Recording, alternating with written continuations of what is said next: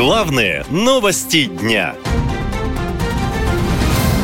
Когда закончится СВО, правительство потратит почти 40% бюджета на армию и спецслужбы. В следующем году власти планируют потратить на оборону 11 триллионов рублей, что почти на 70% больше, чем в году нынешнем. Доля расходов на армию удвоится и станет максимальной со времен Советского Союза. Проект российского бюджета нацелен на то, чтобы добиться победы в спецоперации, пояснил огромные траты министр финансов Антон Силуанов. Еще около 4 4 триллионов рублей правительство выделяет силовикам МВД, Росгвардии, спецслужбе, Следкому, ФСИН.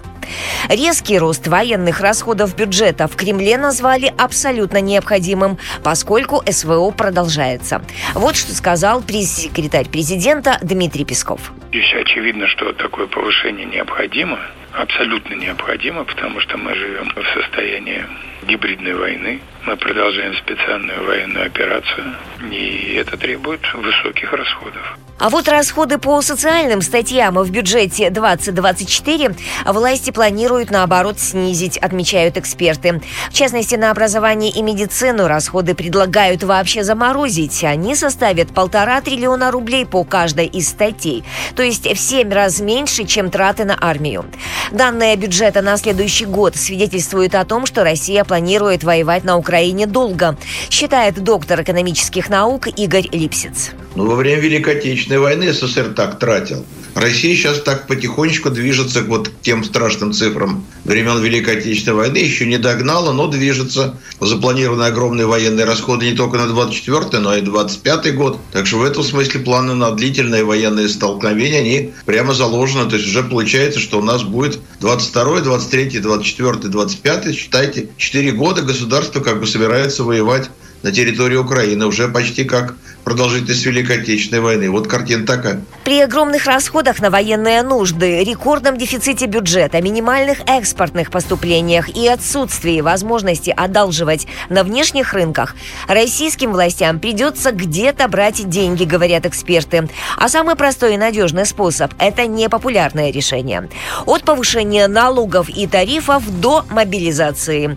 Но произойдет это весной, после выборов президента, говорит эксперт Центра Карнеги Александра Прокопенко после выборов мы ожидаем, что могут быть приняты какие-то непопулярные решения. Там спектр непопулярных решений может быть как от финансовых, например, рост каких-то налогов. То, более того, ну вот помните, в 2018 году после выборов а, подняли пенсионный возраст. После выборов, когда ты только получаешь вот этот мандат на действие от электората, можно провести какие-то непопулярные решения. Ну, либо какие-то вот другие типы вроде мобилизации, если потребуются какие-то дополнительные ресурсы на фронте. Такое тоже может быть.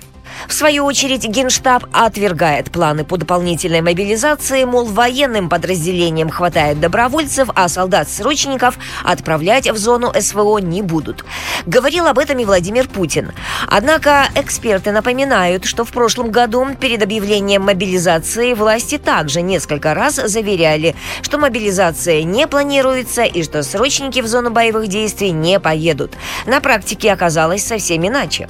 Поскольку цели спецоперации операции все время меняются, а результата нет, россияне и дальше будут погибать на Украине, считает журналист Леонид Волков. Сейчас ключевые факторы – это структура, настроение общества в воюющих странах. Например, очень важным становится фактором, что украинцы понимают, за что воюют, а российские солдаты не понимают. Украинцы защищают свою землю. У них есть понятная цель. Граница 91 года. У российских солдат нет ответа на этот вопрос, они не знают, у них нет мотивации, им никто этого не сказал, потому что ответ на этот вопрос не существует. А за что воевать? Сергей Шойгу недавно проговорился, что план спецоперации на Украине расписан до 2025 года. То есть ждать указа, который бы разрешил военным увольняться с армии по собственному желанию, пока не стоит. Да и в Госдуме говорили, что мобилизованные будут на фронте до окончания СВО. Наша лента. Коротко и ясно.